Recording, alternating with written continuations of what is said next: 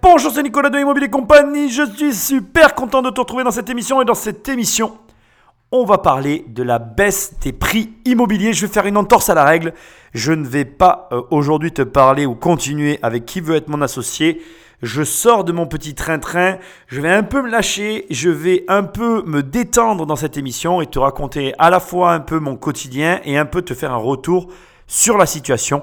J'ai envie aussi de sortir de qui veut être mon associé. Pour la simple et bonne raison que si je fais ces émissions en ce moment, c'est parce que je travaille sur les vidéos du programme 10 millions et que sincèrement, c'est un petit peu difficile pour moi parce que euh, mes phases d'achat euh, et de vente sont en cours et qu'on va pas se mentir, c'est aussi l'avantage de l'immobilier. Il y a des périodes comme celle-ci que je suis en train de vivre où il n'y a rien à faire.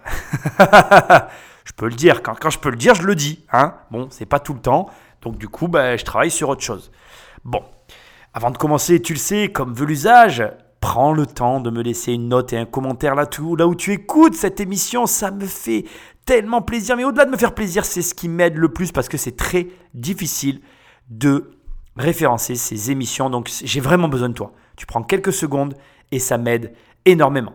Ensuite, si tu veux télécharger les 100 premières pages de mon livre, tu vas sur mon site immobiliercompagnie.com, tu cliques dans l'onglet livre et là tu vas pouvoir télécharger directement les 100 premières pages de mon livre Devenir riche sans argent. C'est un excellent bouquin sur l'indépendance financière, il n'y a aucune pub à l'intérieur et tu peux soit télécharger les 100 premières pages, soit directement télécharger le bouquin. Il est sur Amazon, la FNAC, bref, je te laisse chercher, tu peux le recevoir chez toi sur tous les sites que tu connais. Ce n'est pas fini. Tu vas sur immobiliercompagnie.com toujours et dans l'onglet programme, il n'y a qu'un seul programme, 1 million. Tu cliques, tu cliques et on travaille ensemble. Je t'aide à avoir 1 million d'euros de patrimoine. Ne t'inquiète pas, tu as peut-être euh, l'impression que c'est complètement fou. Et pourtant, je t'assure qu'en tant que débutant, c'est tellement facile, c'est tellement rapide que c'est la première chose que tu dois faire. Et si tu veux aller plus loin dans 1 million, eh bien, tu peux accéder au programme 10 millions. On se retrouve de l'autre côté si tu décides de venir travailler avec moi. Allez, sans plus attendre, on va attaquer cette émission avec finalement bah, une autre émission sur laquelle je suis tombé. Bon, je vais, être très franc avec toi. Il y a euh, plusieurs euh, versions de cette émission, d'accord? Il y a eu plusieurs personnes qui ont été invitées dans cette émission, mais il y en a une qui m'a tout particulièrement marqué et on va en parler tout de suite. Allez, on parle d'immobilier sur Boursorama. Et c'est vrai qu'après avoir, après avoir été à l'arrêt euh, avec le confinement, le marché immobilier fait son grand retour. De nouveau, quand on écoute les agents immobiliers, eh bien, les, les visites sont de plus en plus nombreuses. Bonjour Laurent. Bonjour David.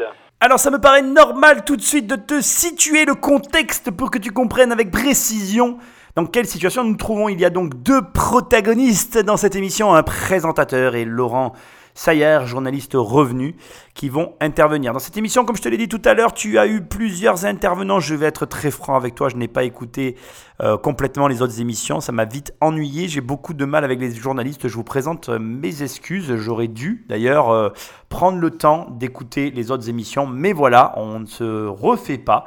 Donc sur ce coup-là, ben, je plaide coupable. C'est pas bien. J'aime bien aller au fond des émissions, mais là, c'est compliqué pour moi. Donc euh, la vérité c'est que je vais me contenter des deux protagonistes que nous avons là. Et tu dois savoir que euh, les agents immobiliers, les différents agents immobiliers qui sont passés dans cette émission ont plus ou moins tous eu le même discours. Le marché immobilier est en ébullition, ça cartonne, on rattrape le temps perdu, bref, tout va bien, il n'y a aucun problème économique. En gros, c'est ce qui a été dit. On va modérer tous ces propos, on va creuser.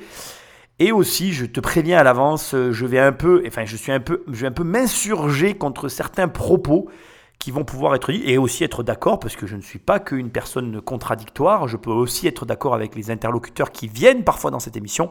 Bref, tu l'as compris, une émission 100% immobilière, une émission qu'il fallait que je fasse, une émission qui va parler de l'après-Covid, une émission intéressante sur mon sujet, sur la réalité du marché. Laurent Saillard, journaliste au revenu qui vient s'acheter trois maisons dans la semaine.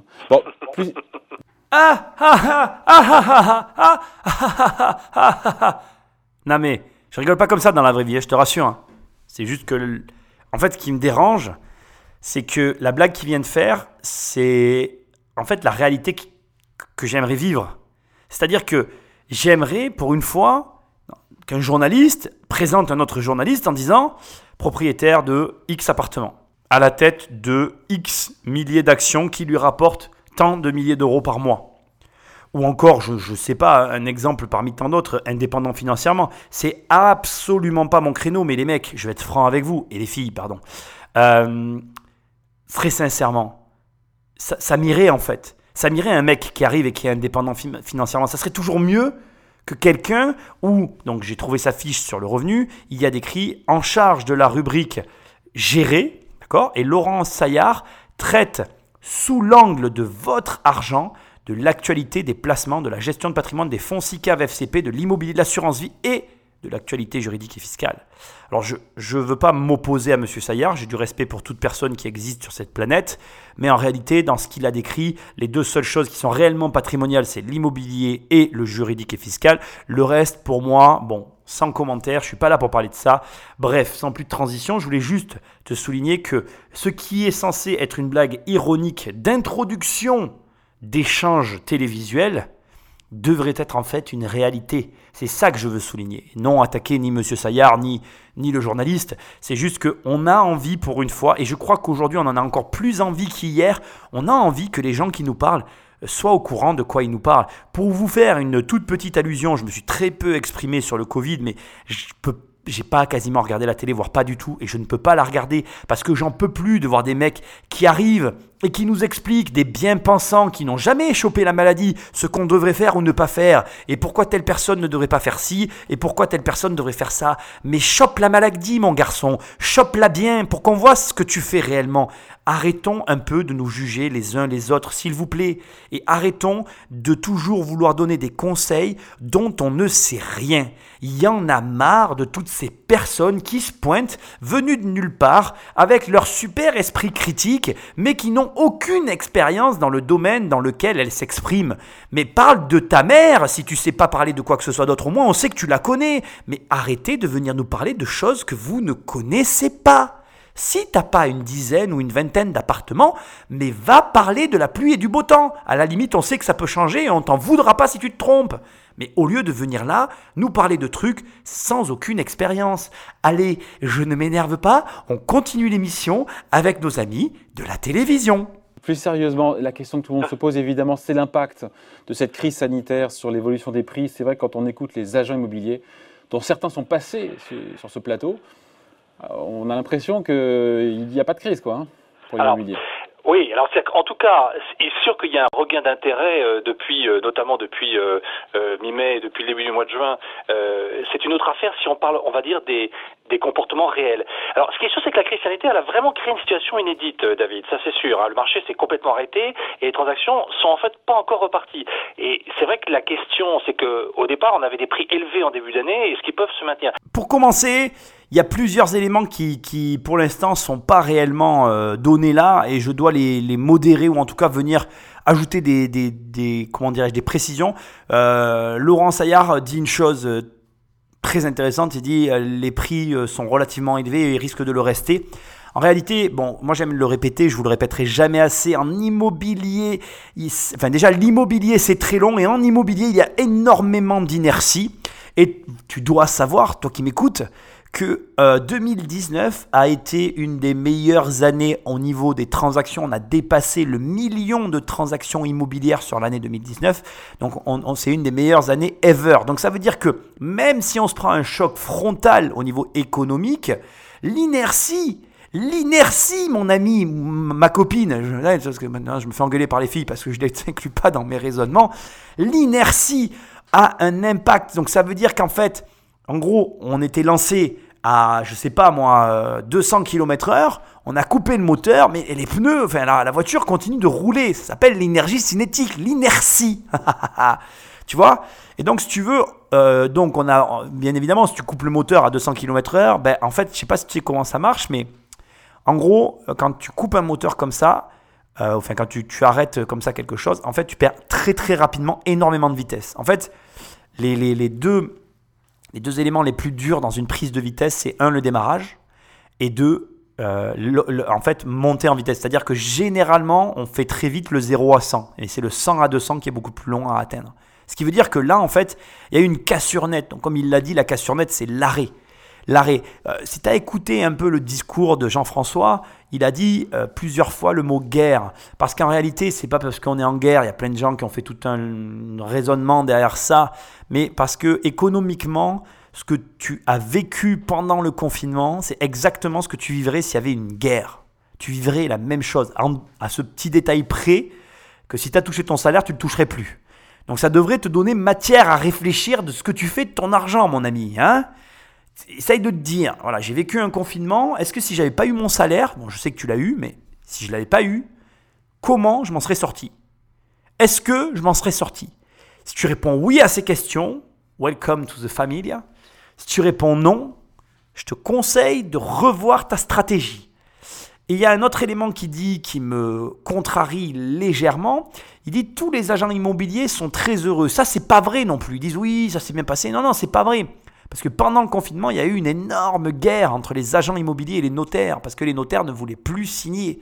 Et que énormément d'agences ne pouvaient tenir sans les signatures. Et ça, c'est totalement faux. Il faut que tu saches quand même qu'une agence sans acte, elle n'est pas payée. Et quand les notaires ont dit, nous, on fait plus d'actes, il y a eu sur Twitter un échange très virulent qui a fini par remonter. Alors, c'est pour dire qu'aujourd'hui, les réseaux sociaux ont quand même une certaine euh, véracité et même euh, un impact qui va au-delà de ce qu'on peut imaginer. Parce que suite à des échauffourées qui ont commencé sur Twitter et qui ont fini dans le monde réel, eh bien, ça a fini à tout par toucher les ministres qui ont dit aux, notaires, allez les gars, euh, là, vous signez parce que sinon, bon, les agences, ça va chauffer pour leurs fesses. Donc voilà, il y, y a vraiment plusieurs informations qui sont sorties de leur contexte, qui manquent de profondeur et qui du coup te donnent pas la réalité du marché. Donc ça veut dire quoi? Là, on va au fond de ce que je suis en train de t'expliquer.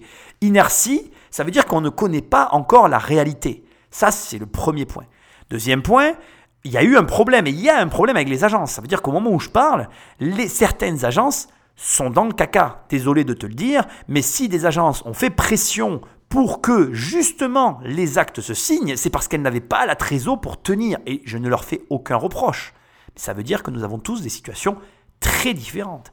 Et enfin, et juste pour finir, comme je te l'ai dit tout à l'heure, quand tu coupes le, moteur à 200 km/h, tu vas tomber très rapidement à une allure de 80 ou 100 km/h pour finalement redescendre jusqu'à un point mort ou à un arrêt.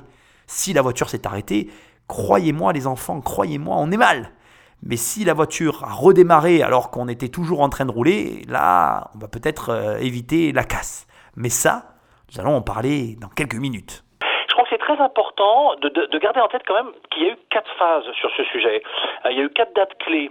Euh, le 17 mars avec le début du confinement, euh, car vraiment alors tout arrêté, plus de visites, plus de transactions.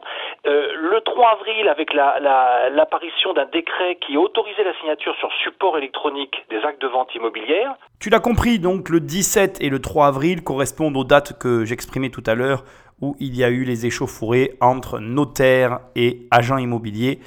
Euh, sans rentrer dans du commérage ou euh, les histoires à la Dallas, je pense quand même que c'est intéressant pour toi que tu sois informé de ce qui s'est réellement passé. En réalité, donc, euh, je ne sais pas si tu sais comment ça fonctionne. D'un côté, tu as la FNAIM et de l'autre côté, tu as la Chambre des notaires, qui sont en fait, hein, quelque part, les deux gros organismes qui, pas chapotent, j'aime pas ce terme. Alors si, ça chapote pour les notaires, mais pour la FNIM, c'est une fédération qui est non obligatoire, donc tu peux avoir des agences qui n'y euh, cotisent pas et des agences qui y cotisent, bon voilà. Mais globalement, ce sont quand même les deux figures de proue euh, de ces deux professions. Alors, il faut que tu saches une chose avant que j'attaque euh, les, les, échauffourées.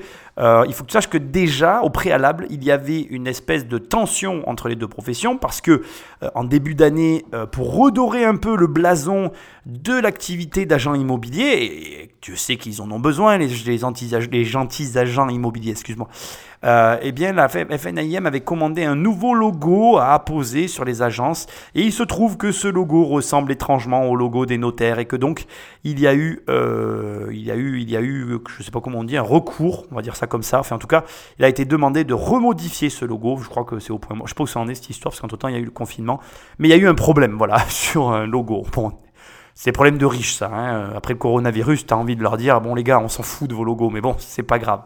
Bref, donc, d'un côté, je te raconte ce qui s'est rapidement passé, pour, pas, pour faire du commérage, mais pour que tu comprennes. Euh, alors, euh, le Jean-François qui est en charge de tout ça, c'est Jean-François de Normandie, du prénom ou du nom de la loi, on s'en fout, ça n'a pas d'importance, c'est que tu sais ce que j'en pense. Hein. Euh, en gros, ce qui se passe, c'est que en fait, on a d'un côté le président de la euh, FNIM qui s'est, comment je vais dire, qui s'est énervé, qui a déclaré que si tout restait comme ça pendant le confinement, d'accord, si tout restait à l'arrêt de cette façon-là, eh bien, il y allait avoir 3000 agences qui allaient fermer et qui allait avoir plus de 20 000 emplois qui allaient être supprimés. Tout ça parce que, selon lui toujours, 100 000 transactions sont au point mort en France. Et je cite et je parle surtout de ce qu'il a déclaré pendant le coronavirus. De, suite à ça, donc, euh, Jean-François, bah, c'est pas une blague, hein, il s'appelle vraiment Jean-François, Jean-François Hubert euh, répond par un tweet, hein, parce que c'est comme ça qu'on s'échange aujourd'hui, c'est très... Euh, bon, enfin bref. Assez de critiques euh, et de fausses désinformations, je demande à JM Torolion, alors tu vois, c'est entre Jean-François et Jean-Marie, enfin je, ne sais pas comment il s'appelle, de justifier les chiffres fantaisistes et trompeurs qui scène contre de prétendue vérité, blablabla. Bref, ils se sont engueulés sur Twitter, ça a quand même fini par toucher les Jean-François au placé qui ont, à la suite de ça, euh, produit un décret qui autorisait la signature des actes à distance, qui avait comme objectif de fluidifier le marché et d'empêcher la fermeture potentielle ou éventuelle des agences. Bon, alors, moi je rentre pas dans les débats, euh, c'est pas la question. Ce que juste j'essaye ici d'approfondir, c'est la situation réelle. C'est-à-dire que, mais il faut quand même dire les choses aussi comme elles sont. La vérité, c'est qu'effectivement, des agences, si elles n'encaissent pas leur commission, sont ou auraient été euh, mal en point et le sont peut-être toujours. Et il faut bien comprendre que c'est pas faux euh, que de dire que des emplois allaient être perdus et qu'il y allait avoir des fermetures d'agences. Et c'est peut-être toujours le cas. On va y revenir. Mais ce que j'essaye de dire, c'est que donc ces deux dates qui viennent d'être données par Laurent euh, Saillard, comme ça, là, jetées, en fait, représentent ou cristallisent plutôt réellement un, vrai problème qui a été réglé pendant le confinement. Et d'ailleurs, grand bien leur a fait de régler ce problème parce que ça a débloqué des situations, et pas qu'une. Et c'est une bonne chose. Continue l'émission. Pendant la période d'urgence euh, sanitaire, mais période intermédiaire jusque, en fait, dans les semaines qui ont suivi, parce qu'on a réalisé qu'en fait 40% des offices notariaux étaient équipés et que les clients ne l'étaient pas forcément ou n'avaient pas forcément envie euh, euh, d'utiliser ces outils euh, numériques. Et puis il y avait d'autres freins, les diagnostics techniques étaient difficiles à faire, les, mairies pouvaient être fermées, donc les documents d'urbanisme, les délais étaient allongés, les déménagements étaient interdits à partir du 1er avril, etc. Je vais éviter de faire mon, ma, rigolerie d'introduction, hein, ça sera mieux. Dans ce qu'il vient de dire, en fait, il n'y a qu'un truc de vrai, c'est que tout ce qui touche au fonctionnariat, aux fonctionnaires, euh, aux mairies, tout ça, voilà, c'était le seul vrai problème, en fait. Voilà, je vais pas faire de commentaires, parce que je suis pas là pour faire des commentaires sur le sujet. Je pense que tu sais très bien à quoi je pense, donc euh, on va s'en tenir à ça. Par contre, tout le reste, c'est du pipeau. Euh, je veux dire, aujourd'hui, qui c'est qui a pas un téléphone dans, dans style smartphone ou iPhone? Je crois que j'ai jamais entendu un truc aussi ridicule. Donc euh, on s'est rendu compte que 40% des notaires étaient équipés, mais pas les clients. Non, mais n'importe quoi. Moi, je vais te dire comment ça s'est passé dans la réalité. La réalité, c'est que bon, les notaires, euh, certains travaillaient et certains ne travaillaient pas, par choix. Voilà. Mais encore une fois, voilà, je vais, je vais essayer de pas attaquer personne, mais dans un pays où les monopoles sont interdits, mais quand tu es en monopole, bah, tu t'en fous en fait de dire que tu es fermé. Je veux dire, un notaire, il peut être fermé. De toute façon, il est en situation de monopole.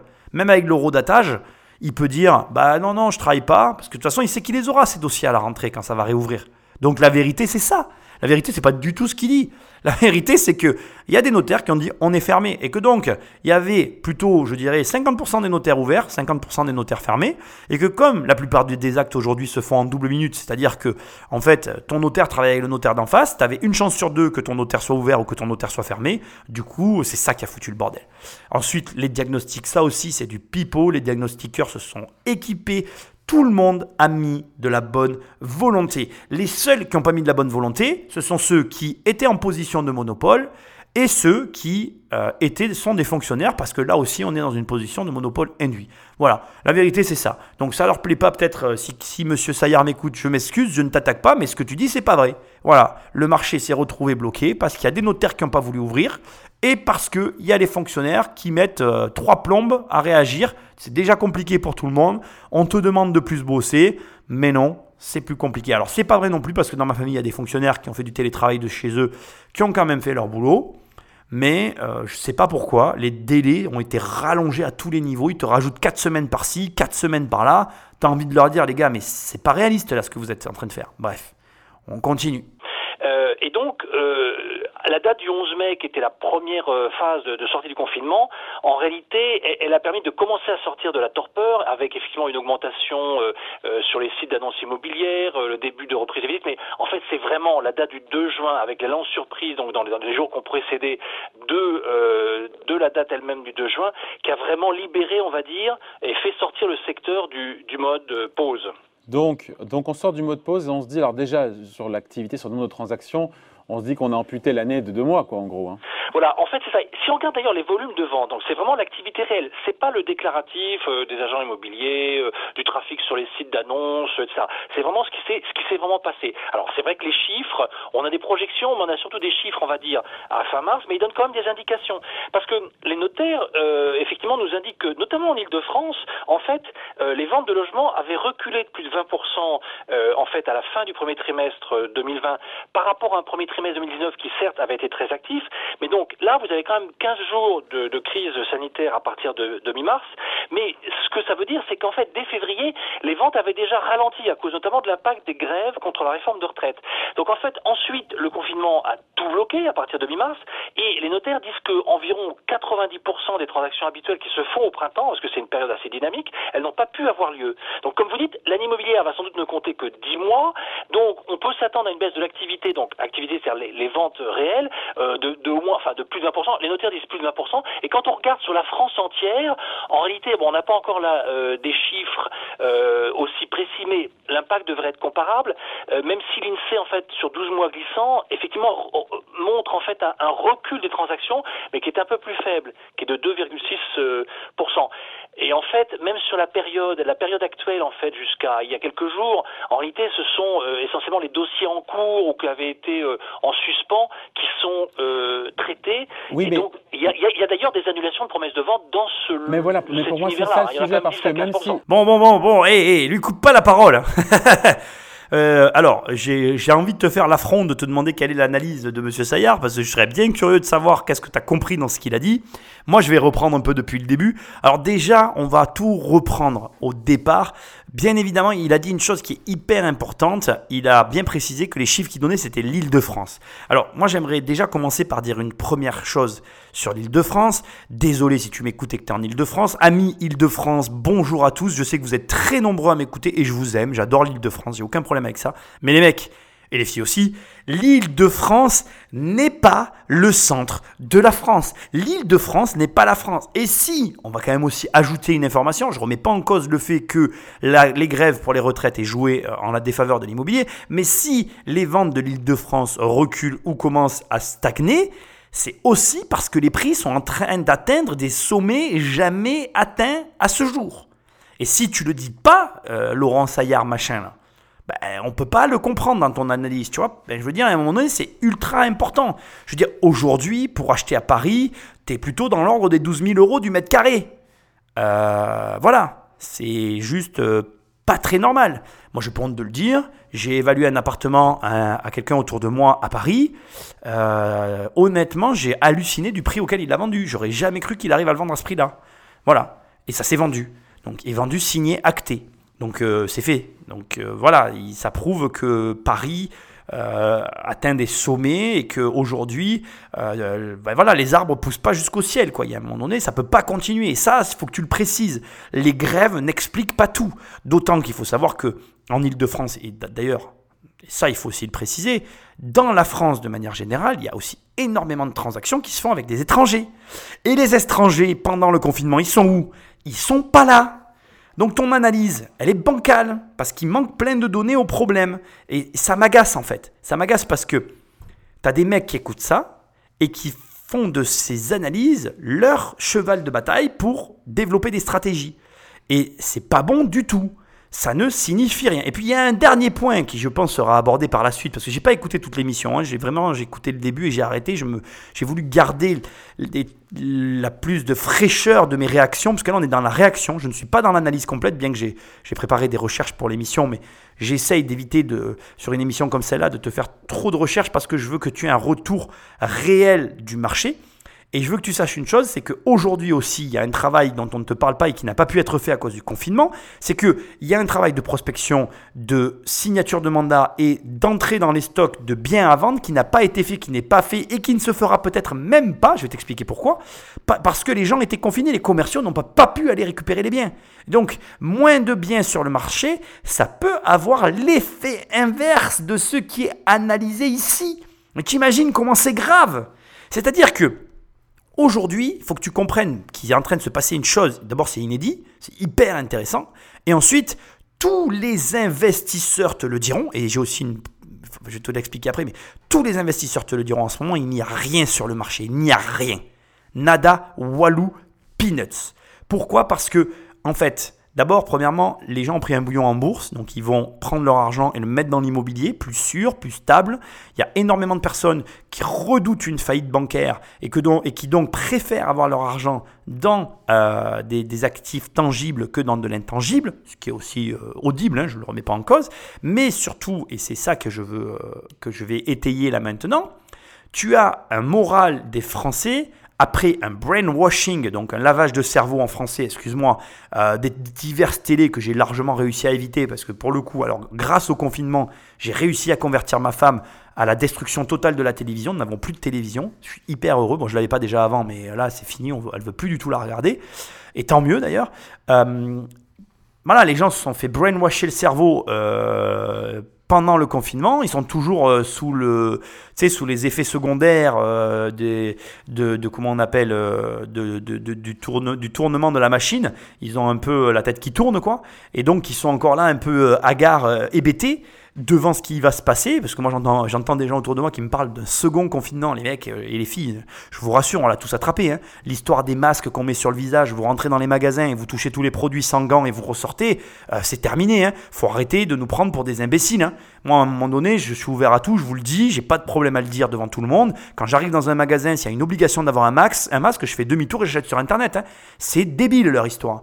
Euh, des petits masques sur le visage et aucun gant à la main. Non mais faut arrêter. Bon, bref. Je suis pas là pour vous donner mon avis.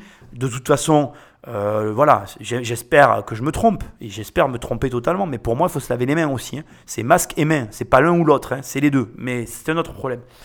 Euh, là où je veux en venir, c'est que Aujourd'hui, donc, il n'y a pas eu ce travail qui a été fait de rentrée de mandat. Il y a très peu de mandats et les gens, voilà, sont brainwashés. C'est ça que j'allais dire.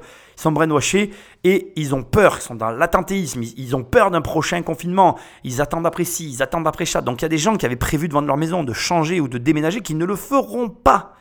Et ça aussi, ça rentre en ligne de compte. Ça a un impact.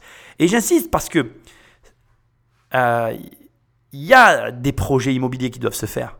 Mais s'il y a moins d'offres parce que c'est comme ça que ça marche, les marchés de gré à gré qui sont libres. S'il y a moins d'offres, la demande, elle est plus forte et les prix montent. C'est complètement faux, les prix ne baissent pas. Et puis, il y a un dernier point que je veux aussi quand même préciser, et qui est hyper important, c'est qu'aujourd'hui on est dans un monde moderne et c'est pas aussi simple que ce que je suis en train de te dire. La réalité, c'est que aujourd'hui, l'économie de manière générale est très complexe. Tu ne peux plus être un généraliste comme avant. Il te faudrait quasiment des spécialistes par niveau de finance. Je m'explique. L'immobilier aujourd'hui, je vais te dire comment ça se passe tous les appartements sans terrasse et sans extérieur sont pénalisés à la suite du Covid. Tous les logements et les marchands de sommeil vont prendre de plein fouet cette crise et vont devoir soit rénover leur appartement, soit revoir leur position parce que les gens n'accepteront plus ce genre de logement. C'est hyper intéressant. Ça veut dire que ça évolue, ça change, les mentalités changent. Et ça veut dire aussi que les biens qui ont aujourd'hui la plus grosse pression sont les biens d'investissement, les maisons et tous les biens avec un extérieur. Parce que les gens veulent un extérieur. Parce que s'ils doivent être reconfinés, ils accepteront de l'être dans des conditions décentes. Et l'analyse qui vient de t'être donnée là, bon, c'est des pourcentages, des pourcentages de l'île de France qui ne représentent absolument pas la France et malheureusement qui ne représentent absolument pas la réalité du marché immobilier parce que le marché immobilier s'est complexifié comme tous les marchés financiers aujourd'hui. Et donc, là, tu le vois, non seulement il y a une erreur sur la finalité de tout ça, mais en plus il y a une erreur d'interprétation et d'analyse. Et je t'assure, hein, j'ai pas bossé comme un ouf cette émission. Je fais juste que te relater une situation que je vis au quotidien parce que je te rappelle que je fais de l'immobilier et que si lui, il n'a pas acheté trois baraques, moi, je, je suis en train de signer mon troisième achat depuis le début de ce confinement. Donc, tu vois, la blague qu'il a fait au début, elle m'a fait rigoler parce que moi, oui, je peux te faire une analyse. Mais ce mec-là, excuse-moi, hein, Laurent Saillard, je t'aime bien, hein, tu as l'air un mec, d'un mec sympa, mais pour l'instant, ton analyse, moi, elle ne me parle pas. En tout cas, c'est pas pour dire que le marché est en ébullition, c'est juste que pour dire que si le marché continue comme il est là actuellement, les conséquences peuvent être totalement imprévisibles et inattendues. Et d'ailleurs, je vous invite à quand même prendre ça en considération. Je ne connais pas l'avenir et mon interprétation est basée sur ce que je vis au présent. Je ne vous prédis pas l'avenir. Je vous dis juste qu'actuellement, le marché est tendu et relativement vide des types de biens qui intéressent ceux qui les cherchent. Je vais le dire autrement. Aujourd'hui sur le marché, il y a des gens qui cherchent des biens immobiliers, donc des investisseurs et des gens qui veulent acheter des baraques. Et ces deux types de biens-là sont relativement rares sur le marché. Même s'il n'y a que 10 mois d'activité réelle, puisqu'on a perdu deux mois, la question c'est une transaction qui aurait dû se faire en mars ou en avril, si elle se fait en juin, juillet, ce n'est pas un problème. La question, c'est pour voir le nombre de transactions qu'on va perdre cette année, c'est de voir celles et ceux qui ne feront pas cet achat immobilier et qui renonceront à cette acquisition. Alors justement, absolument. Et donc ça, ça c'est un petit peu, c'est une des prévisions bien sûr qui est plus difficile à faire parce qu'elle est liée au comportement des gens. Et alors, si on regarde en fait, en tout cas l'impact sur les prix, hein, parce qu'en fait, on peut dire après un choc aussi brutal. Oui, il n'y a, que ça qui nous intéresse, hein, les prix. Voilà. Est-ce que ça a les conséquences économiques vont être importantes. Alors, on n'a pas, on n'a pas de comparable. Euh, on en a quand même un, c'est évidemment la crise financière. Alors, on avait noté entre septembre 2008, il y a la, famille de la, la faillite de Lehman Brothers, et à peu près jusqu'au printemps 2009, le marché s'était effondré, mais essentiellement par manque de transactions, c'est-à-dire qu'il y avait eu très peu de transactions, donc quand elle s'était faite, c'était avec une grosse décote, et ensuite le marché s'était réajusté rapidement, en fait à partir du milieu de l'année 2009, et quasiment jusqu'à ensuite la, turbulence suivante, qui était celle de la, crise de la dette souveraine, la crise de l'euro à l'été 2011.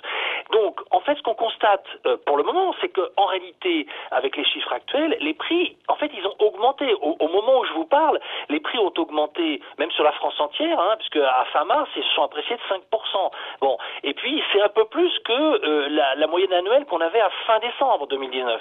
Bon, donc en fait, si vous regardez même les appartements franciliens ou ceux à Paris, vous êtes à respectivement plus 6,8 et plus 8%. Et quand on regarde l'indicateur avancé des notaires, donc sur la base des avant-contrats qui ont été signés, bah, eux, ils prévoient début juillet un prix moyen du mètre carré à 10 690 euros en juillet contre 10 460 à fin mars.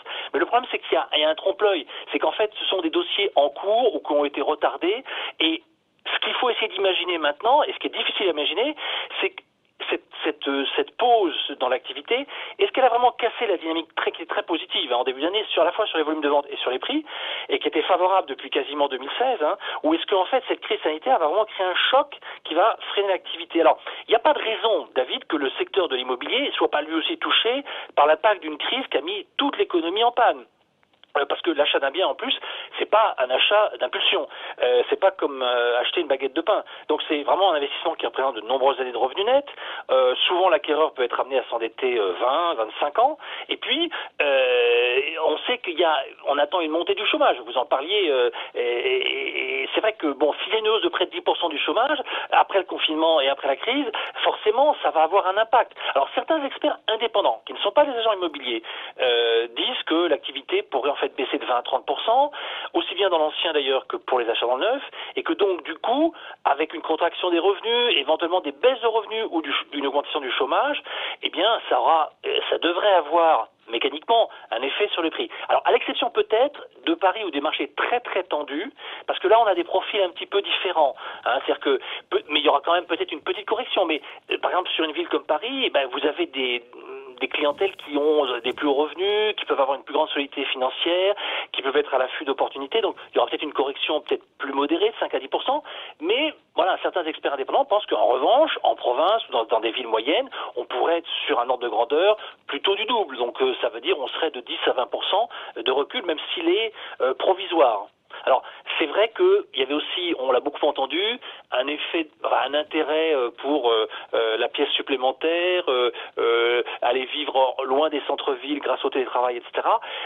bon, ça ne veut pas dire que ça va se traduire en acte d'achat. Hein. quand vous faites un achat immobilier, vous vous demandez est-ce que mon entreprise va faire faillite? Est-ce que je vais toujours avoir mon, mon, mon emploi dans six mois? Que va donner l'économie dans son ensemble? Donc je pense pas que cette intention, bien sûr, euh, les professionnels de l'immobilier ont intérêt à ce que les prix euh, augmentent parce que du coup, ça permet de décider les acheteurs. Quand vous avez des prix qui peuvent baisser, l'acheteur est plutôt attentif. Il se dit bah, autant acheter moins cher, attendre un peu, acheter moins cher. On peut comprendre le raisonnement, mais là, il y a effectivement quand même une une grande incertitude. Désolé, le passage est vraiment très long, mais j'ai vraiment envie que tu aies son avis et le mien. C'est important pour moi que tu aies les deux sons de cloche. Je vais commencer tout de suite par recadrer le débat. Parce que ça m'agace un peu, et ça m'agace beaucoup en fait. C'est toujours la même histoire. Ces analyses sont basées à chaque fois sur le même processus qui me convient que très peu au demeurant. Déjà, il, je l'ai déjà dit pendant la crise et je le redis actuellement, c'est une crise sanitaire. Ça n'a rien à voir avec une crise financière. Ce qui veut dire qu'en fait, crise sanitaire crée une ricochet en crise financière. La seule, euh, comment dirais-je, la seule réalité qu'on peut aujourd'hui euh, accepter comme point de discussion, c'est que nos outils modernes nous ont permis de nous confiner, donc de limiter la casse et donc de nous retrouver finalement avec un nombre de morts très faible par rapport à l'ampleur de ce qu'aurait pu être la catastrophe. C'est la seule chose que je peux accepter comme type d'analyse. Tout le reste, c'est du bullshit. Tout le reste, même ce que je dis, c'est du bullshit, mec et filles. Euh, c'est du bullshit parce que, en vérité, il y a d'abord, et ça c'est quelque chose que je dis dans mon nouveau livre, tu appréhendes une crise, même quand tu analyses une crise passée qui te semble euh, ressembler à la crise que tu es en train de vivre, donc même quand tu analyses une crise passée qui ressemble à la crise que tu es en train de vivre, tu analyses la crise passée de ton point de vue du futur. Ce qui veut dire que ce que tu en déduis de la crise passée n'a jamais aucun lien avec la crise que tu es en train de vivre. Ce qui veut dire que tu n'as aucun moyen, je veux que vraiment ça rentre dans ta tête, il n'y a aucun moyen de prédire l'avenir. Tout ce qu'on peut faire, c'est des pronostics, c'est échanger ensemble des euh, raisonnements qui nous paraissent être les plus probables et sur lesquels on a envie de s'appuyer pour baser notre stratégie. C'est hyper important ce que je suis en train de te dire. C'est que ça que tu peux faire. Donc, c'est important d'écouter des avis de gens qui t'apportent un raisonnement qui t'aide à réfléchir et non de personnes qui te donnent un raisonnement basé sur rien. Là, la seule chose qui dit qui est vrai, c'est le chômage. Et même cette information-là, elle est relative parce que on a eu une pause de deux mois. Ça veut dire que le travail qu'il y avait avant, il est toujours là en fait. Il y a eu des lois qui ont changé, au désavantage des salariés, c'est ça qui va créer du chômage. C'est-à-dire qu'aujourd'hui, tu peux faire travailler des salariés 60 heures. Donc pourquoi un patron va rembaucher une deuxième personne qui va lui créer un nouveau problème alors qu'il va garder qu'une seule personne sur laquelle il va lui coller 50 heures de travail et il va mieux s'en sortir? C'est ça la vérité.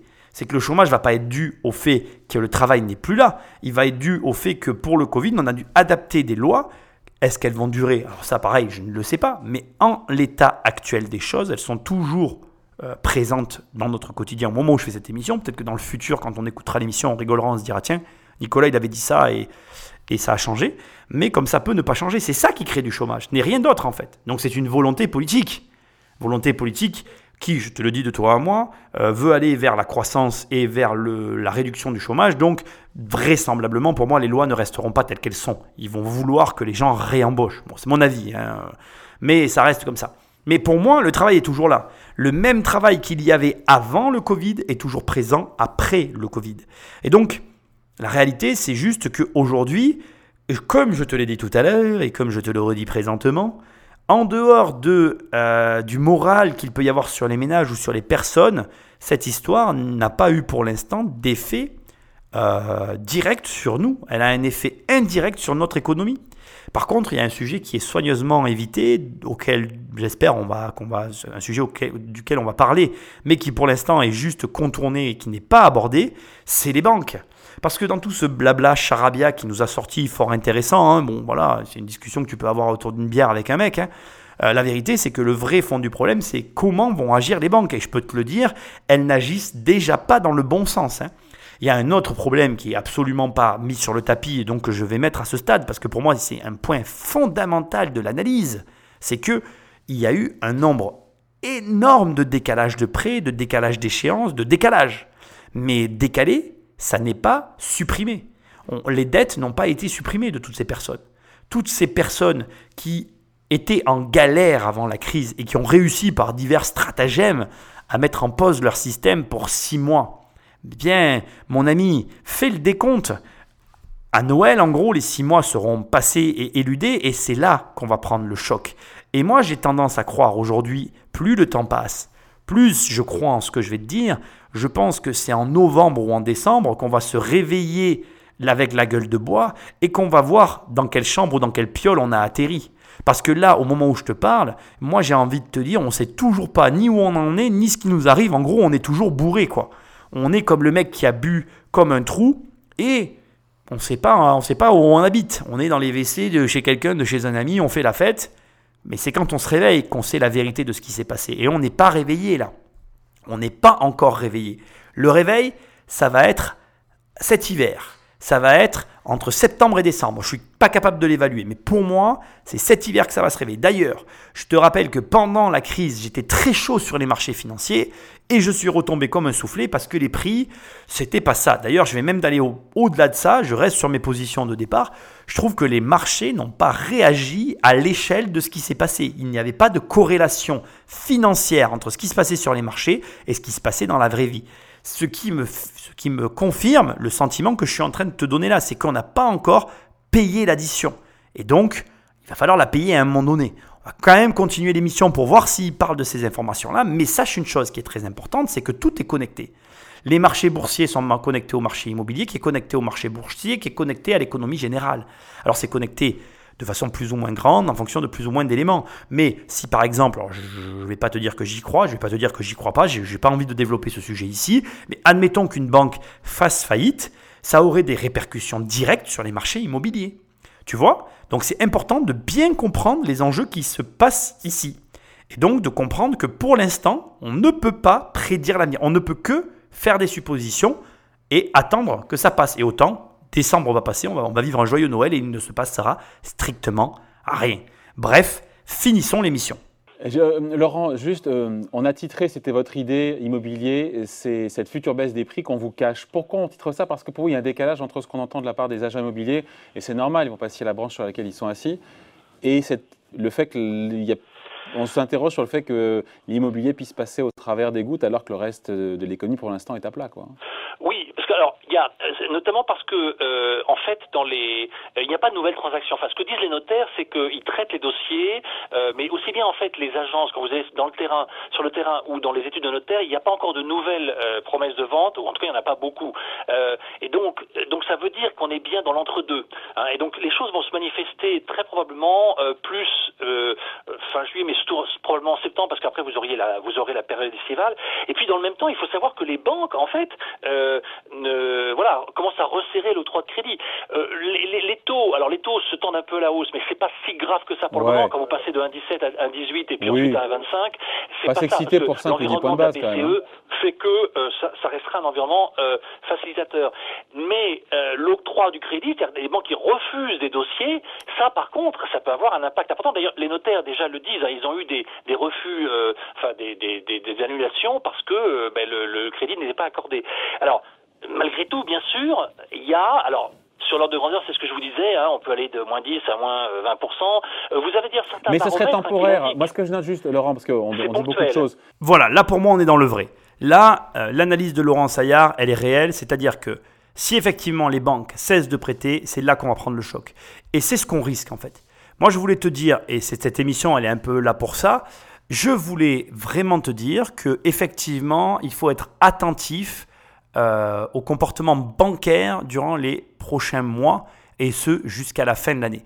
Donc comment tu fais toi pour être attentif au comportement bancaire? Donc déjà tu fréquentes des gens qui vont euh, contracter des prêts.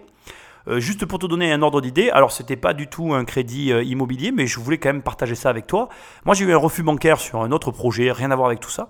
Euh, assez, euh, comment dirais assez drôle, si tant est que je puisse employer ces termes, où le banquier était euh, plus désespéré que moi finalement, parce que pour lui, et c'est vrai hein, d'ailleurs, le, dossier passe en claquant des doigts. Il me dit Ah, mais c'est un dossier facile, je suis dégoûté, je veux le sortir. Non, Donc il m'a dit qu'il me rappelait en septembre, mais ça me fait beaucoup rire parce que il m'a demandé des choses saugrenues. Il m'a dit, mais si on fait ci, si on fait ça, on peut le sortir. Et j'ai dit, mais ça va pas, je n'accepte pas tes conditions en fait. C'est selon mes conditions ou c'est rien quoi. Donc si tu veux, ce qui est, amusant, c'est de voir que finalement, effectivement, et là je vais être d'accord avec Laurent Saillard, euh, les banquiers actuellement resserrent les taux. Les banquiers depuis janvier 2020 avaient ordre d'être plus durs, plus stricts, plus carrés.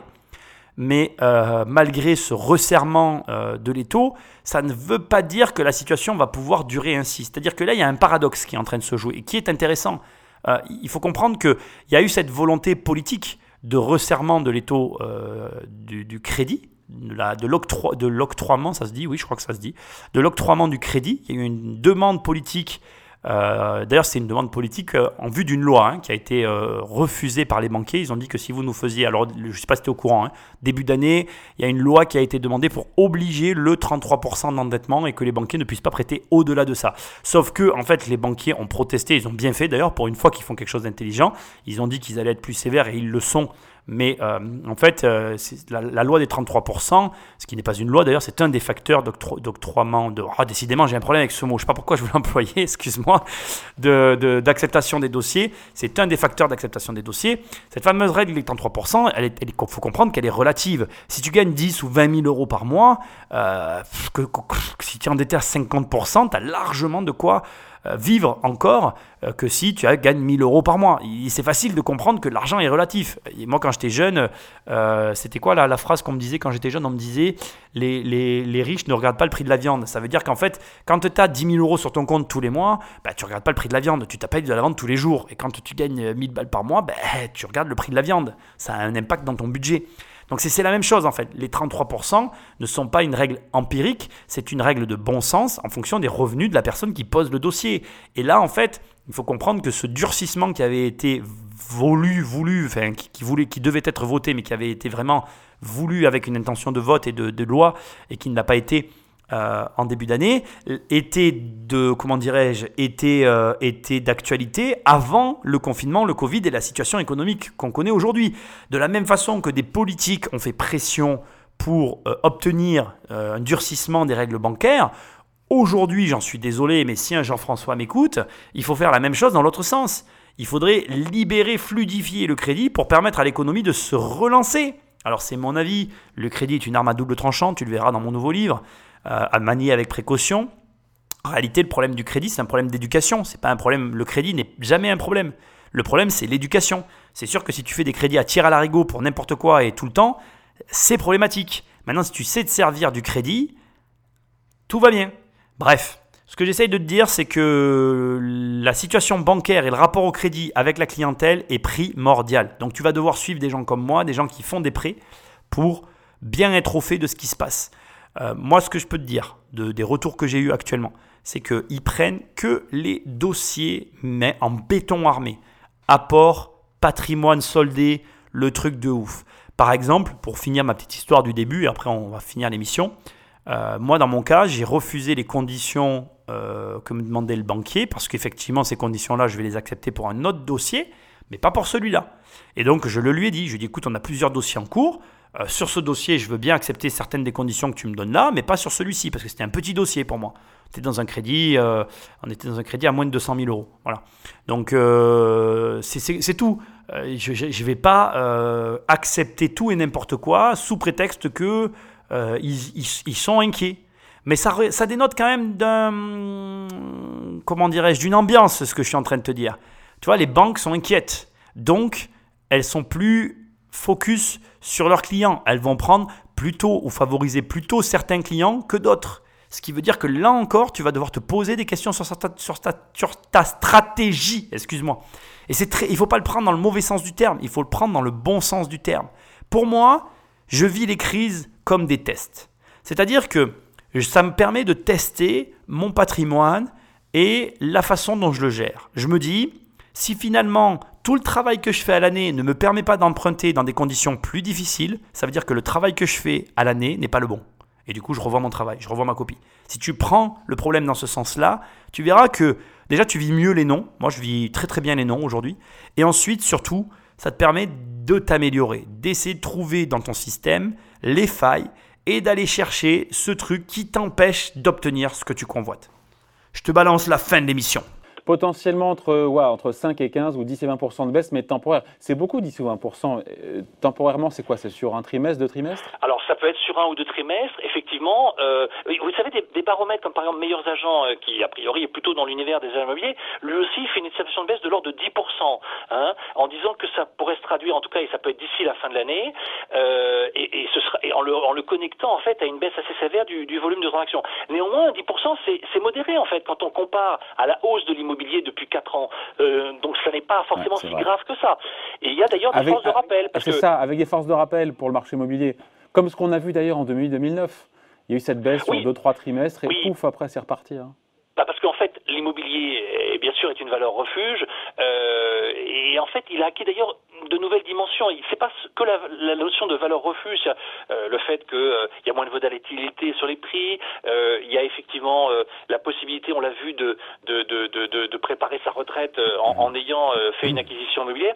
Mais c'est aussi, il y, a une dimension nouvelle qui est celle de la protection. C'est-à-dire que les Français, sur toute la planète, les gens ont fait expérience de ce que le logement apporte comme protection physique, y compris par rapport au virus et y compris par rapport à la qualité de vie au quotidien quand on est obligé d'être confiné. Donc ça, ça, il y a des forces de rappel. Il y a celle aussi de la Banque centrale européenne qui effectivement fera tout pour que les taux restent bas. Et euh, il y a aussi, euh, bien évidemment, alors il y a le rôle de la bourse. Alors, euh, si, si j'ose dire, avec la, la, hausse des dernières séances, ça, ce n'est pas forcément l'argument favorable.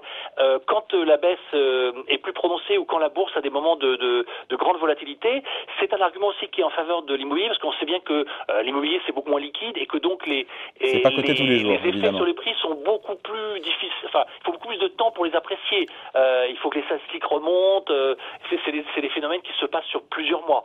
Donc, euh, il y a effectivement ce qui nous fait pencher en fait, d'une part sur le fait que si on dépasse, on va dire le début du mois de juillet, c'est-à-dire ce, ce, sur quoi nous avons des indicateurs actuellement grâce au notaire et à l'Insee, si on se projette en septembre, je pense qu'une baisse mécanique des prix serait assez probable. C'est intéressant parce que bon, il aura fallu quand même 50 minutes pour qu'on arrive au point d'orgue de l'émission et je trouve que son analyse est intéressante parce que lui, il se base donc sur euh, plus de chômage, rarification des, acheteurs et euh, du coup, euh, il dit bah, baisse de l'immobilier de 10% comme en 2008 et reprise. Et moi, mon analyse est très différente.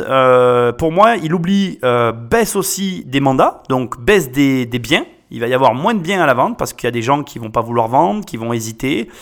Euh, voilà, il faut que tu te rappelles que globalement, on est dans un pays, la France, où on a 58% des ménages qui sont propriétaires de leur résidence principale. Tout le reste, c'est du parc locatif. Ça veut dire que globalement, tu as 60% des gens qui sont propriétaires et 40% des gens qui sont locataires. J'arrondis les chiffres. Après, bien évidemment, dans le parc locatif, tu as une partie qui sont euh, des bailleurs publics donc euh, à, hauteur de 20%. Et après, on a 23-25% euh, qui sont des bailleurs privés. Et le reste, ce doit être tout ce qui est fonds de pension, société, etc. Donc, ce que je sais simplement de te dire, c'est que ce qui n'est pas pris ici en considération, ce sont deux choses hyper importantes. Donc la première, ce que je te disais tout à l'heure, la baisse des mandats, la baisse des biens, qu'on est déjà en train de vivre, qui peut avoir un impact à l'inverse de ce qu'il est en train de dire et qui peut me donner raison sur le moyen long terme. C'est-à-dire moins de biens à la vente, du coup raréfaction de, de l'offre, augmentation du coût de la demande, non pas parce que il y a plus de demandeurs, mais parce qu'il y a beaucoup moins d'offres en fait. Et moi, c'est ce que je suis un peu en train de vivre, en tout cas sur mon marché. Hein. Il n'y a plus rien. C'est nada, walou, peanuts, benenuts. Euh, tu vas à la plage et tu regardes si le ciel il est bleu, comme ça tu peux te baigner. Il n'y a rien. Donc voilà, et deuxième point, qui est absolument abordé par personne, mais l'augmentation du ticket moyen. Ce qui se passe dans les crises, c'est que les crises, on oublie de le dire, sont aussi des crises sociétales, avec la, la, comment dirais-je, l'accentuation des écarts sociaux, et donc euh, des high ticket clients, donc des, des clients qui ont plus d'argent, qui sont plus présents. C'est-à-dire que il y a certes moins de gens qui sont en capacité d'acheter, mais les gens qui restent ont plus d'argent. Et donc, comme les gens qui restent ont plus d'argent, ils peuvent acheter beaucoup plus cher. Et comme on est sur un marché au pourcentage, il faut que tu te rappelles que l'immobilier, c'est un marché de pourcentage. Une agence, quand elle vend un bien à 5 millions d'euros, elle gagne euh, beaucoup, beaucoup, mais alors vraiment beaucoup plus d'argent que quand elle vend 5 biens à 100 000 euros. Je te le dis, il vaut mieux qu'elle en vende deux par an à, à, 5 millions que euh, 10 ou 15 par an à 100 000. Hein. Tu vois ce que je veux dire? Donc, si tu as plus de clients qui ont plus d'argent, et que as, même si tu as moins de volume d'affaires, ça peut aussi changer la donne dans le contresens de tout ce que tu viens d'entendre. Alors, Moi, je veux pas te faire de prédiction, j'ai horreur de prédire l'avenir, j'essaie de te montrer des pistes de réflexion. Je ne parierai pas quand même sur une augmentation, euh, parce que là, ça demanderait une énorme augmentation quand même des gens qui ont beaucoup d'argent, donc ça voudrait dire qu'il y aurait vraiment euh, beaucoup de nouveaux millionnaires qui arrivent suite à, suite à cette crise. Tout est possible. Hein. D'ailleurs, les choses les plus impensables sont souvent possibles, mais j'y crois quand même pas. Mais je pense par contre que ce que je t'ai dit juste avant est beaucoup plus vrai et très probable. C'est-à-dire que malheureusement, euh, moi j'ai très peur d'une d'une baisse des mandats, d'une baisse des biens à la vente et du coup bah, d'une raréfaction de l'offre et du coup bah, d'une continuité dans l'augmentation des prix. J'espère me tromper, j'espère qu'il a raison. Une baisse de 10%, ça serait vraiment cool, mais euh, j'y crois moyennement.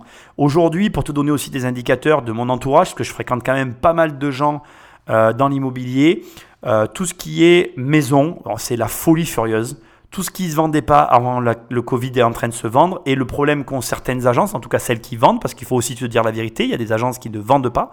Donc il y a, il y a vraiment, moi en tout cas de ce que je vois, je ressens vraiment deux poids, deux mesures. Et c'est marrant parce que c'est un peu ce que j'écris dans mon bouquin, c'est-à-dire que les crises exacerbent la situation initiale de chacun d'entre nous. C'est-à-dire que si avant la crise, tu étais dans la merde, ben devine quoi, après la crise, tu es juste un petit peu plus dans la merde. Et si avant la crise, tout allait bien pour toi, ben devine quoi, après la crise, tout va très bien pour toi. Et, et c'est un peu ce que je suis en train de vivre. C'est-à-dire que je vois des gens qui sont vraiment, vraiment mal et qui s'en sortent plus et qui savent pas comment ils vont s'en sortir. Et puis je vois des gens qui sont presque gênés de te dire que tout va tellement bien qu'ils savent pas comment t'expliquer que la bagnole qui vient de se payer, ben, ils pourraient s'en repayer une deuxième derrière, tellement il a bien fonctionné. C'est vraiment ça que je vis. Et donc ça marche aussi avec les agences. Il y en a qui cartonnent et il y en a qui ne cartonnent pas malheureusement. Et euh, bref, en tout cas, en ce qui concerne les maisons, alors encore une fois, on est toujours pareil sur l'immobilier. Les maisons cohérentes, avec un prix cohérent au marché, elles partent. Donc, euh, il y a un dernier point quand même que je veux souligner par rapport à Laurent Saillard. Je le remercie sur la fin parce qu'il dit une chose sur laquelle je l'ai dit juste avant et je suis complètement d'accord. Il y a une espèce de corrélation entre la bourse et l'immobilier. Et pour moi, aujourd'hui, on n'est pas sorti de l'auberge avec la bourse. Donc je reste euh, vigilant, alerte sur, sur les marchés financiers, parce que je pense que j'espère rentrer cette année, on verra, hein. Dieu seul sait. Mais euh, toujours est-il que je reste alerte, mais que pour l'instant, pour moi, euh, on a eu des turbulences, mais l'orage n'est pas encore arrivé. Je vais dire une phrase que j'ai toujours rêvé de dire, l'hiver vient. on met la fin de l'émission. Donc c'est ça, on finit là-dessus, Laurent. Donc pour vous, le scénario le plus probable alors le scénario le plus probable, c'est en mettant de côté euh, Paris, où on peut garder une situation tendue, euh, parce qu'on a des profils d'acquéreurs et des profils de vendeurs un peu particuliers, on, peut avoir effectivement 20 euh, à 30% de recul des transactions en moyenne annuelle et euh, une baisse des prix mécaniques, on va dire, de 5 à 15% euh, et qui, effectivement, avec une grande incertitude d'ici la fin de l'année. C'est-à-dire que si, comme vous le disiez euh, avec vos invités, en fait finalement la, reprise se passe mieux que prévu, si euh, l'économie redémarre euh, beaucoup plus rapidement que prévu, s'il y a des effets d'accélération comme ceux qu'on voit sur les marchés financiers depuis quelques jours, et eh bien là effectivement il y aura un retour de l'optimisme et donc l'immobilier bah, retrouvera ses fonctions habituelles et, donc la, baisse des prix n'aura été que ponctuelle ou provisoire. je pense que ça paraît difficile de ne pas l'envisager à la rentrée de septembre, compte tenu de l'ampleur du choc qu'on va avoir, c'est-à-dire euh, des réductions d'emplois, euh, les risques de chômage, euh, des, faillites en, éventuelles dans certains secteurs. forcément, derrière, il y a des gens qui sont des vendeurs ou des acquéreurs potentiels. Donc, ça va forcément avoir un impact, je pense, sur leur comportement. Je vais quand même reconnaître que son scénario est tout à fait plausible. C'est-à-dire que c'est tout à fait plausible qu'il y ait une espèce de grosse faillite en cascade et que ces faillites entraînent, par contre, à l'inverse de ce que j'ai dit tout à l'heure, une espèce de raz-de-marée de biens qui vont se retrouver sur le marché qui mécaniquement va provoquer une baisse.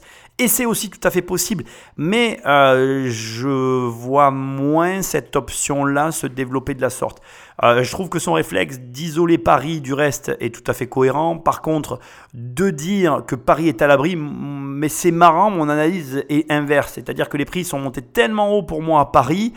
Et d'ailleurs, je vais te dire une chose que je pense profondément. Aujourd'hui, il faut savoir qu'à Paris, euh, il y a des métiers qui sont beaucoup plus touchés que d'autres. Je pense au spectacle, je pense à la culture, je pense à tout ce qui fait que Paris est Paris c'est marrant, mais j'ai une analyse un petit peu inverse. C'est-à-dire que pour moi, aujourd'hui, euh, le reste de la France peut mieux absorber justement le choc du fait que, bah, précisément, nous n'avons pas toute cette, toute cette culture, tout ce rapport euh, aux, et, aux événements qu'il peut y avoir sur Paris.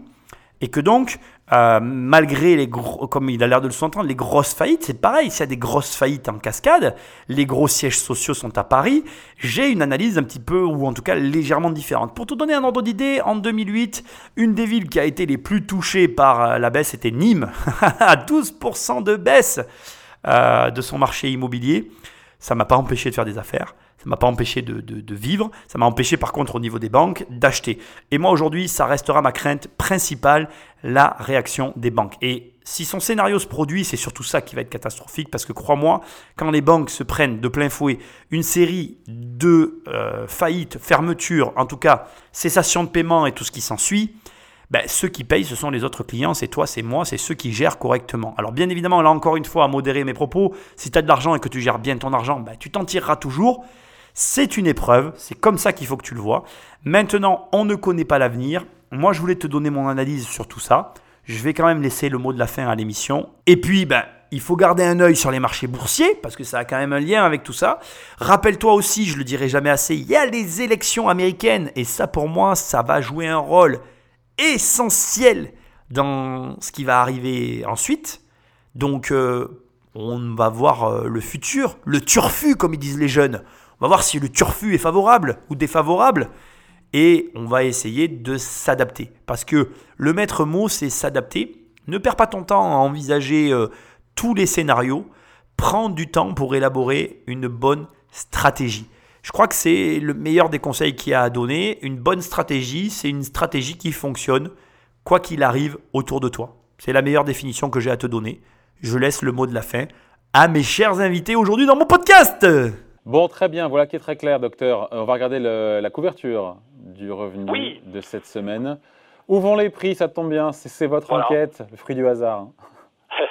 Donc c'est le, dossier central effectivement euh, sur lequel on, revient euh, un petit peu euh, un petit peu en détail. Mais effectivement d'autres sujets notamment lié euh, à la fin de la période de la déclaration de revenus, c'est les derniers jours, donc quelques quelques rappels utiles. Et puis aussi ben, tout l'environnement boursier avec euh, ses surprises et, et, ces bonnes nouvelles, en tout cas sur les, les dernières séances, avec effectivement des, des, effets de rattrapage boursier qu'il est intéressant de ne pas avoir raté si on a écouté le revenu et qu'on est revenu dans les marchés à temps. là, il se passe effectivement, on a des, des, des niveaux de décalage de haussiers en bourse qui sont assez étonnants. Oui. À lire donc cette semaine et surtout ce week-end tranquillement dans le revenu. Merci beaucoup Laurent. Laurent Saillard, donc journaliste à l'hebdomadaire. Bon week-end. Merci, au revoir David. Tu sais, à chaque fois que j'entends euh, ce genre de commentaires, j'ai un réflexe, un, drôle de réflexe. Je vais sur euh, les actions de mon portefeuille et je regarde leurs variations. Alors, soit j'ai des super actions, soit, euh, soit je. Ben voilà, bref. Moi, ça, il n'y a pas des dévoulés. Moi, c'est toujours pareil. Je trouve qu'elles sont pas, je trouve qu'elles n'ont pas tant baissé que ça, et je trouve qu'elles sont pas tant montées que ça. Bon, c'est mon opinion personnelle. Après, il est évident que il faut. C'est intéressant. On va conclure là-dessus.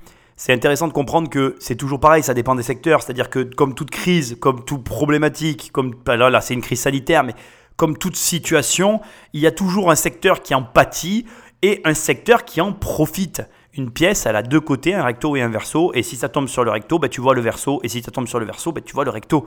Donc ça veut dire que c'est jamais simple. Et je le répéterai aussi jamais assez, mais l'économie s'est complexifiée avec les années. Et il n'y a pas qu'une seule analyse. Moi, je reste convaincu, et, je sera quand même le mot de la fin, je pense que les maisons, actuellement, si tu as des maisons, si tu as des baraques à vendre, c'est le moment. Les maisons, là, tu les vends un peu plus cher que ce que tu les aurais vendues avant la crise. Tout le monde veut vivre en maison, surtout ceux qui étaient dans des appartements, qui avaient les moyens d'avoir une maison et qui attendaient pour je ne sais quelle raison. Ben là, ils se sont décidés parce qu'ils ne veulent plus vivre un confinement enfermé dans un appart.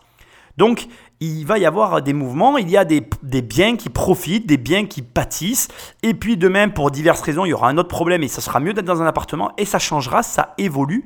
C'est pour ça qu'il y a des gens qui te conseillent d'être diversifié, et puis il y a d'autres gens comme moi qui te conseillent d'être spécialisé. Dans les deux cas, si tu es spécialisé ou diversifié, ou même les deux, mon capitaine, eh bien, dans tous les cas, le but, l'objectif, c'est d'avoir une stratégie qui fonctionne quoi qu'il arrive. Ça, c'est essentiel. Donc, tu l'as compris, euh, c'est une émission intéressante. J'avais, vraiment envie de réagir à tout ça. Un petit mot pour conclure cette émission.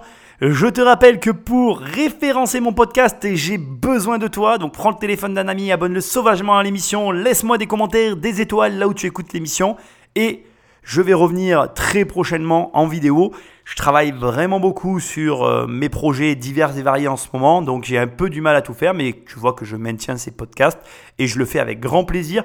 D'autres émissions plus travaillées reviendront très bientôt. On va continuer avec qui veut être mon associé. C'est un peu de l'entertainment, j'en ai conscience, mais ça me permet de faire mon travail de fond que j'ai à faire euh, dans mes sociétés, que je n'ai pas le temps de faire habituellement. Je suis vraiment très content bah, de t'avoir aussi régulièrement avec moi, que tu sois et que vous soyez surtout toujours autant nombreux à m'écouter. Je vous remercie, c'est grâce à vous que l'émission existe. N'oubliez pas mon livre Devenir riche sans argent, laissez-moi des commentaires sur Amazon, ça m'aide énormément. Et puis je te dis à très bientôt dans une prochaine émission. Salut